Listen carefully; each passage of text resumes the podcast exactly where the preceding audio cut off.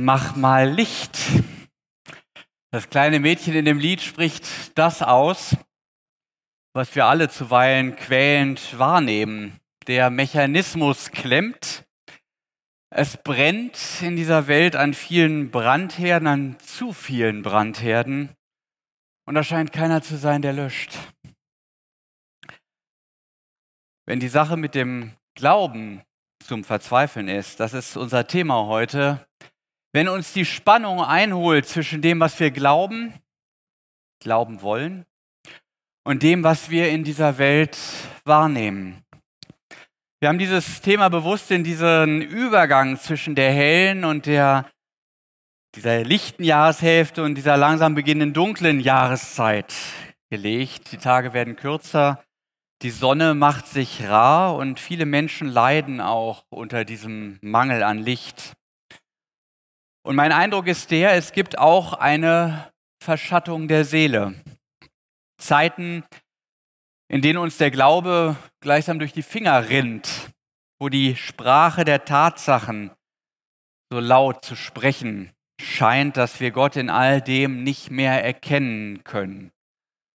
Wo es Nacht wird um den menschlichen Geist, wo sich Hoffnung verflüchtigt, wo Zukunft in sich zusammensinkt wo wir den Eindruck haben, die Zeit dehnt sich irgendwie. Minuten werden zur Ewigkeit und dann fragt man, ich weiß nicht, sich selbst in den Raum hinein, hat das denn niemals ein Ende? Hat Gott uns verlassen? Konnte Gott nicht eingreifen? Wollte er nicht? Naja, und die Frage geht irgendwie ins Leere, bleibt ohne Antwort.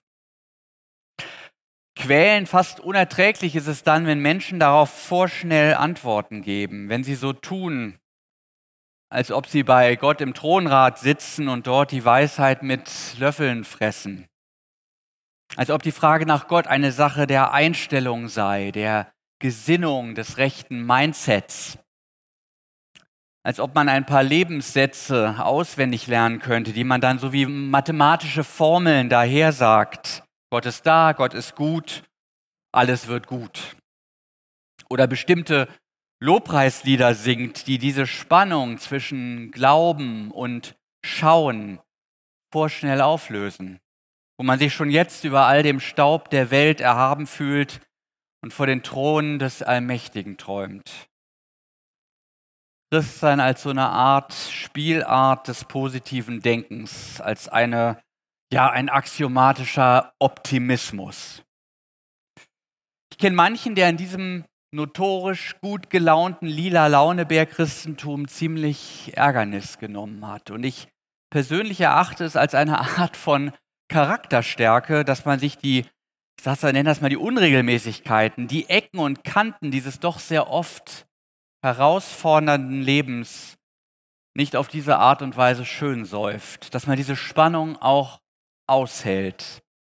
Denn wenn man in die Bibel guckt, der christliche Glaube ist voll von Fremdheitserfahrungen, wo diese Gleichung vom lieben Gott nicht einfach aufgeht, wo beispielsweise Gott im Kampf begegnet, wo am Jakob, äh, wo Jakob an jenem Fluss, wo es eine ganze Nacht des Ringens bedarf, Gott begegnet eine ganze Nacht des Ringens, bevor sich das Zwielicht zwischen Gott und einem Flussdämon lichtet. Oder bei der unaussprechlichen Szene, wo Abraham mit der Forderung konfrontiert wird, seinen einzigen Sohn zu opfern. Und damit die Verheißung seiner Zukunft.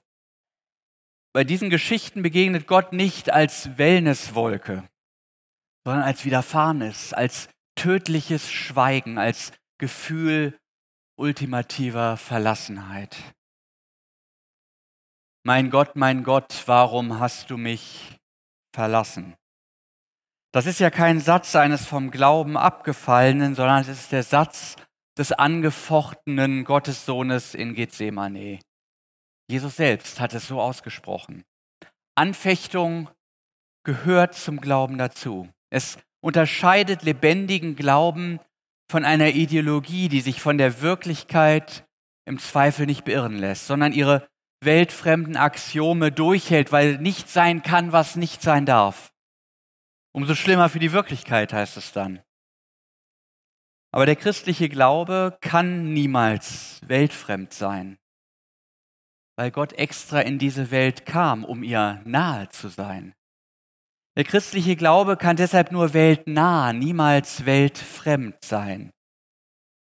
Deshalb konnte, nicht, konnte ich nicht anders als jener Inschrift zuzustimmen, die ich neulich in Celle an einem Fachwerkhaus in der Innenstadt las. Da hieß es, non tentatus non Christianus.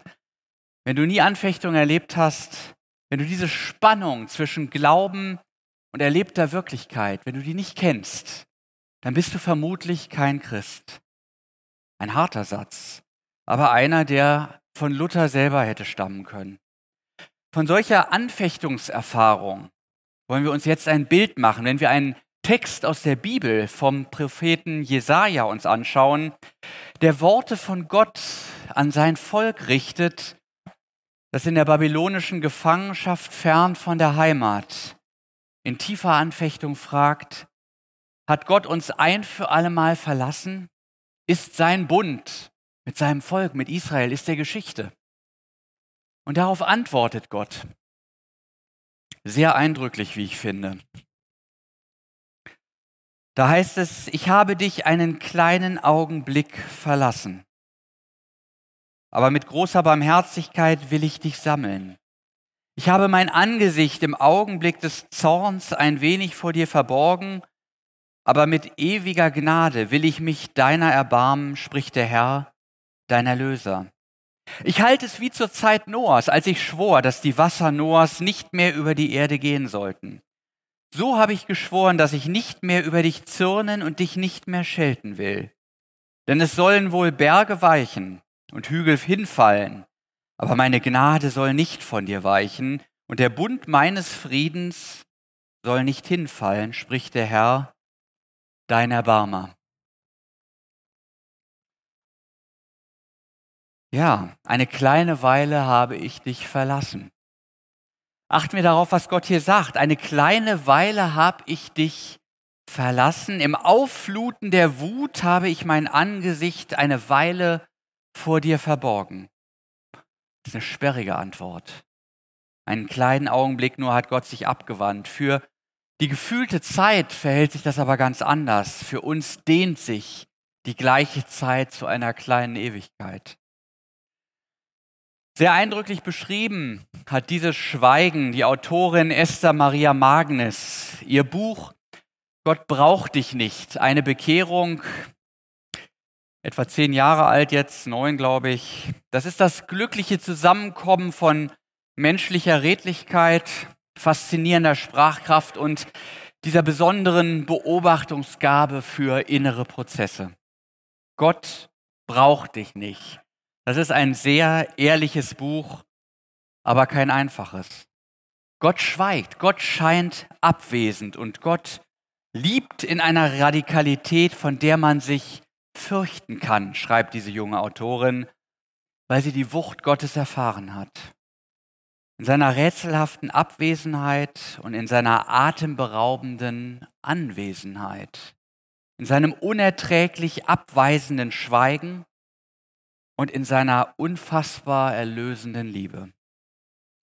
Was damals das Volk Israel in der Verbannung mit seinem Gott erlitt und erlebte, das erleidet und erlebt hier eine junge Frau in ihrem persönlichen Leben. Manchmal ist das Leben eine Zumutung und wir wünschen uns in solchen Momenten wenigstens die Spur einer Deutung, den Eindruck einer Antwort, aber die, gerade die lässt manchmal lange auf sich warten. Und die junge Autorin erzählt, wie ihr Vater die furchterregende K-Diagnose erhält. Krebs. Drei Kinder, Heranwachsende, Teenager noch, eine liebende Frau. Sie erzählt von dem Weinen, von dem Kämpfen und Beten, von dem Aufbegehren, von Vergeblichkeit und Verzweiflung. Wie die Welt für sie auf einmal aus den Fugen gerät und in dem allen geht es unerbittlich um Gott. Esther fängt an, für ihren Vater zu beten. Sie merkt, wie sich ein kurzes Gebet gleichsam in ihr formt, in ihr immer wieder aufsteigt. Es ist ganz kurz. Ich will Papa behalten. Sie schreibt dieses Gebet oder wie man es nennen will, was da entstanden war, unterschied sich von allen anderen Hinwendungen, die ich bis dahin zu Gott getan hatte. Ich war das Gebet, ganz. Ich wollte mit allem, was ich war, dass mein Vater überlebt. Sie trifft sich regelmäßig mit ihren Geschwistern abends zum Beten. Sie beten für ihren Vater. Und als dieser mitbekommt, fragt er, was betet ihr? Dass du lebst, sagen sie. Und er fragt, darf ich mitkommen, wenn ihr jetzt beten geht? Und gemeinsam beten die Kinder mit ihren Eltern zu Gott. Und dann der nächste Abschnitt. Ein halbes Jahr später habe ich das Stockwerk des Krankenhauses zusammengeschrien, als ich meinen Vater tot im Bett liegen sah. Danach bin ich verstummt. Totenstille, die ganze Welt, still und kalt, wie wenn Schnee gefallen ist, ohne Gott, ohne mich und keine Regung mehr. Gott schweigt, Esther auch. Es braucht Monate, bis sie das Gespräch mit Gott wieder aufnimmt. Dann habe ich es dem Gott gesagt, ins Dunkle hinein. Ich habe ihn so beschimpft, wie man jemanden beschimpft, dem man wehtun möchte. Mehr noch, den man dazu bringen will, sich zu wehren. Ich habe ihm geschworen, dass ich nie wieder mit ihm sprechen werde, dass ich den Rest meines Lebens ihn hassen werde dafür. Das Schlimme war ja, dass ich wusste, dass es ihn gab. Diese Gewissheit war ganz klar, das gebot mir auch nach wie vor mein Intellekt. Ich habe ihm aber gesagt, ich glaube nicht mehr an dich. Du bist tot, ich hasse dich. Und dann war wieder Stille. Und wenn seine Ferne und sein Schweigen nicht so unerträglich wären, dann würde ich heute Hymnen und Gedichte schreiben auf die Stille um Gott und auf seine Ferne, die uns atmen lässt und keinen Zwang kennt. Wenn es nicht so schlimm wäre ohne ihn. Für Esther Maria Magnus ist diese Welt nicht einfach stumm, sondern da ist einer, der wohl reden könnte, der es aber nicht tut, der da ist, der sich verweigert, sich ihr zuzuwenden. Der Raum ist nicht leer. Es ist viel schlimmer. Es ist nicht die große metaphysische Heimatlosigkeit, in der man sich achselzuckend mit dem Alleinsein abfindet, sondern sie spürt deutlich, Gott ist da, aber er ist nicht für mich da. Er hat sich abgewandt. Und vielleicht ist es das, was der Prophet Jesaja von Gott ausrichten lässt. In der Flut der Wut verbarg ich mein Antlitz einen Augenblick vor dir. Gott bekennt sich zu seinem Zorn, als wollte er sagen, ich bin zutiefst verletzt, mitten ins Herz getroffen, meine Zuneigung mit Füßen getreten, meine Zärtlichkeit mit Händen erwürgt. Verletzt bin ich in meinem ganzen Wesen, enttäuscht von meinen Menschen, die mir immer wieder den Rücken zukehren und mich maximal als Feuerwehr im Katastrophenfall anrufen. Und Gott dreht dem Mensch den Rücken zu. Vielleicht für Gott nur ein Moment, ein kurzer Moment, für uns eine Ewigkeit trostloser Anfechtung. Wie ein Tunnel ohne Licht. Was für Gott wie ein Augenblick ist, ist für uns eine echte Untergangserfahrung. Für Menschen, so schreibt Magnes, die echte Not haben, deren Ehen gerade kaputt gehen, deren Kinder krank werden, deren Geschwister sterben und deren Eltern dement werden, deren Herzen gebrochen werden, deren Stolz verletzt wird. Erstaunlicherweise kommt der alttestamentliche Glaubende im Aufbranden der Wut Gottes seiner Liebe auf die Spur. Das finde ich immer wieder ganz bemerkenswert. Wie Gold im Dreck findet er Trost im Zorn Gottes. Und zwar so. Der Glaube hält sich an Gottes Wort fest. Das ist alles, was er noch hat. Gott hat in seinem Gerichtswort Schweres angekündigt, das Ganze aber mit einem persönlichen Ausblick verknüpft. Und so sagen die Gläubigen im Moment der Krise, weil das angekündigte Gericht Gottes eingetroffen ist. Darum wird auch das angekündigte Heil eintreffen. Wenn die Zerstörung Jerusalems und die Zerstreuung des Volkes Wirklichkeit geworden sind, um wie viel mehr dann die Sammlung des Volkes und der Wiederaufbau Jerusalems, dass der wirklich Wirklichkeit werden wird. Gott ist doch ein Gott der Liebe und der Treue. Freilich, er bestraft die Sünde, aber sein endgültiges Ziel ist doch die Rettung. Wenn Gott sich zornig abwendet, um wie viel mehr wird er sich in Liebe zuwenden? Um wie viel gewisser wird er sich erbarmen, wird er trösten, wird er erlösen? Denn Gott, Gott tut, was er ankündigt. Sein Wort geschieht wie in der Schöpfung. Es werde und es ward. Und so verstehen gläubige Juden die Zerstörung des Gerichts als Bestandteil der unzerstörbaren Beziehung Gottes zu seinem Volk. Wie so ein Durchgangsstadion, wie eine Krise, wie ein Klärungsprozess, aus dem die Beziehung zu Gott tiefer, reiner und unbedingter hervorgeht. Gott will nicht zornig bleiben. Nicht das Gericht ist das Ziel, sondern das Heil. Nicht der Zorn, sondern das Erbarmen. Die Rede vom Vater im Himmel ist hier wörtlich zu nehmen. Es geht um eine Beziehung zu Gott, um den ewigen, unverbrüchlichen Bund mit dem Vater. Denn Vaterschaft hört ja nie auf, auch wenn die Söhne und Töchter großen Mist bauen. Die Beziehung bleibt ja unverbrüchlich, aber es geht auch um Erziehung, um Läuterung, um eine Entwicklung, die der Gläubige als Kind Gottes durchmacht. Und im Grundvertrauen des Kindes schwingt auch im Moment der Züchtigung der Gedanke mit, was auch geschieht. Papa lässt mich nicht fallen. Im Moment der Erziehung rebelliere ich gegen ihn und ich hasse ihn vielleicht auch dafür. Aber tief in mir drin, durch dieses elterliche Vertrauen getragen, weiß ich, es geschieht zu meinem Besten. Medizin muss manchmal bitter schmecken, wie es in der Zangen, Feuerzangenbowle heißt, aber grundsätzlich ist Papa für mich da. Und entsprechend ist der wahre Schrecken der Gläubigen des Alten Testaments nicht der strafende Zorn Gottes, nein, sondern der Moment, wo Gott Menschen dahin gibt, wo er sie ihrem Schicksal überlässt, wo er sagt, mach doch, was du willst. Ich kündige meine Vaterschaft. Das wäre wahrlich gruselig.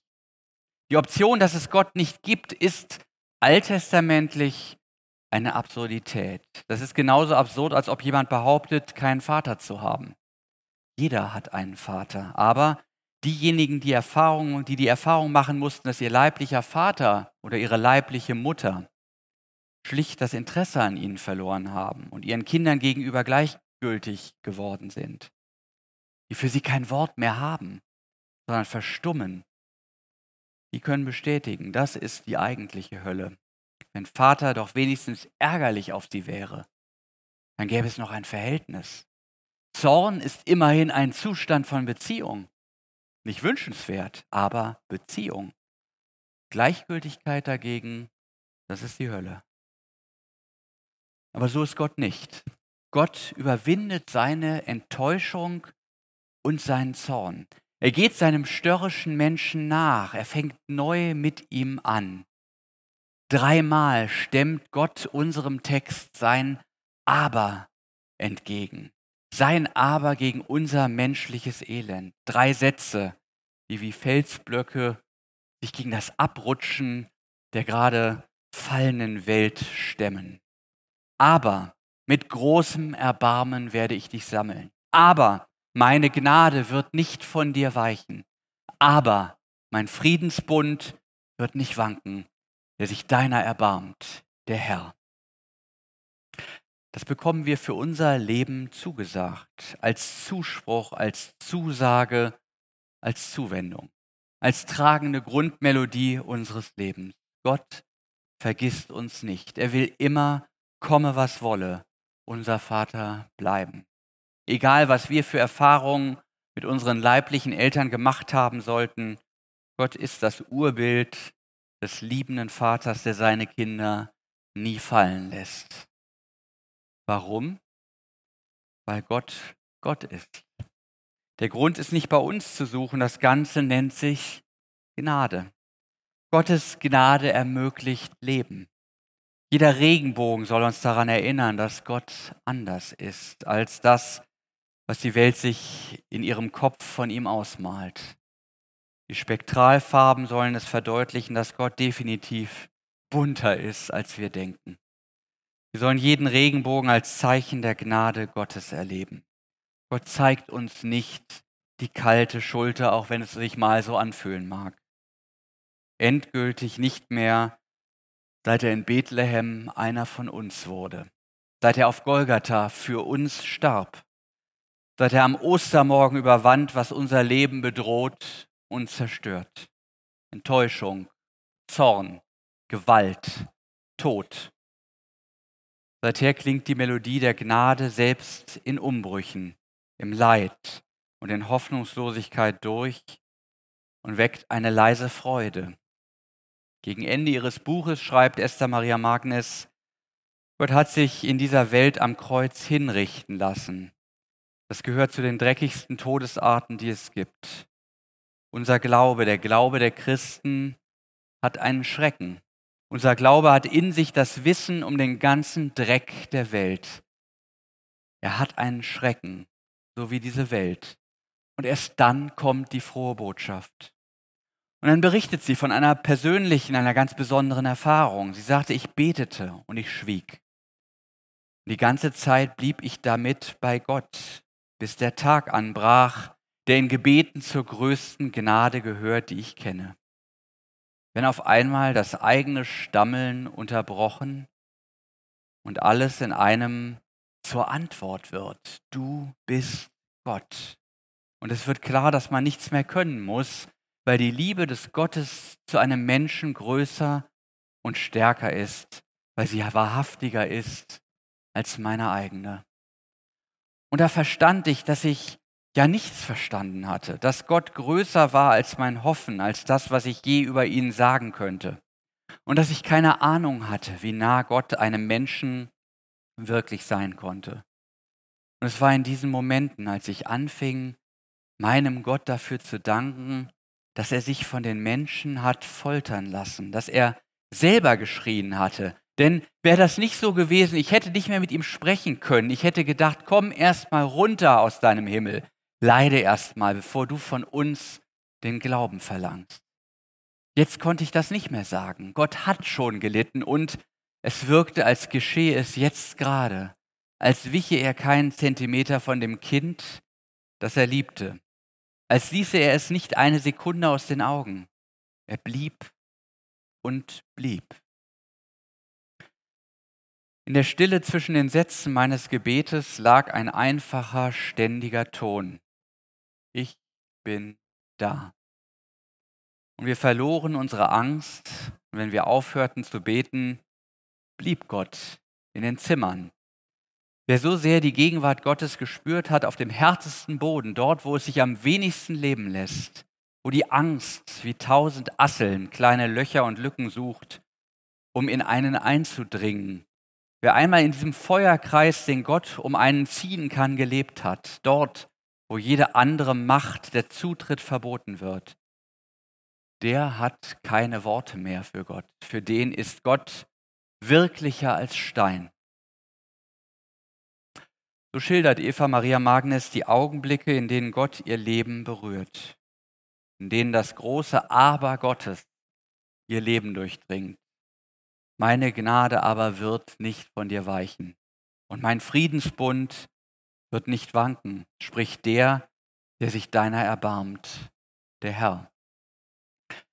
Gott ist ein Widerfahrenes. Er ist nicht Bestandteil unseres Glaubens, sodass wir ihn durch diesen Glauben manipulieren könnten, so wie ein Schamane durch seine Seelenkräfte die Wirklichkeit in seinem Sinne zu zwingen glaubt.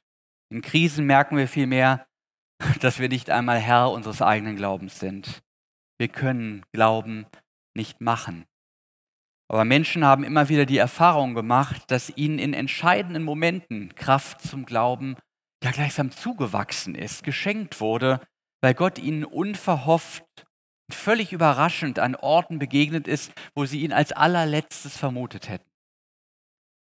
Er verbirgt sich im Aber seiner Zusagen. Martin Luther gab den Rat, dass wir in der Anfechtung, also dann, wenn die Sprache der Tatsachen uns suggeriert, dein Gott gibt es doch überhaupt nicht, dass wir uns dann an seinen Zusagen festhalten sollten, dass wir dieses Wort reiben und treiben sollten, sagt er. Also immer wieder ist so, so wie eine Kuh auf der Weide kauen. Anfechtung lehrt aus Wortmerken, sagt Luther. Mit Blick auf unseren Predigtext könnte man auch sagen, wir müssen uns das Aber aus unserem Predigtext herausdestillieren, müssen es uns vor Augen halten, dass Gott immer wieder sein Aber spricht in Situationen, die uns aussichtslos erscheinen. Gott ist das große Aber gegen die Chaosmächte dieser Welt, gegen die Verzweiflung, die wir alle persönlich in unserem Leben kennen.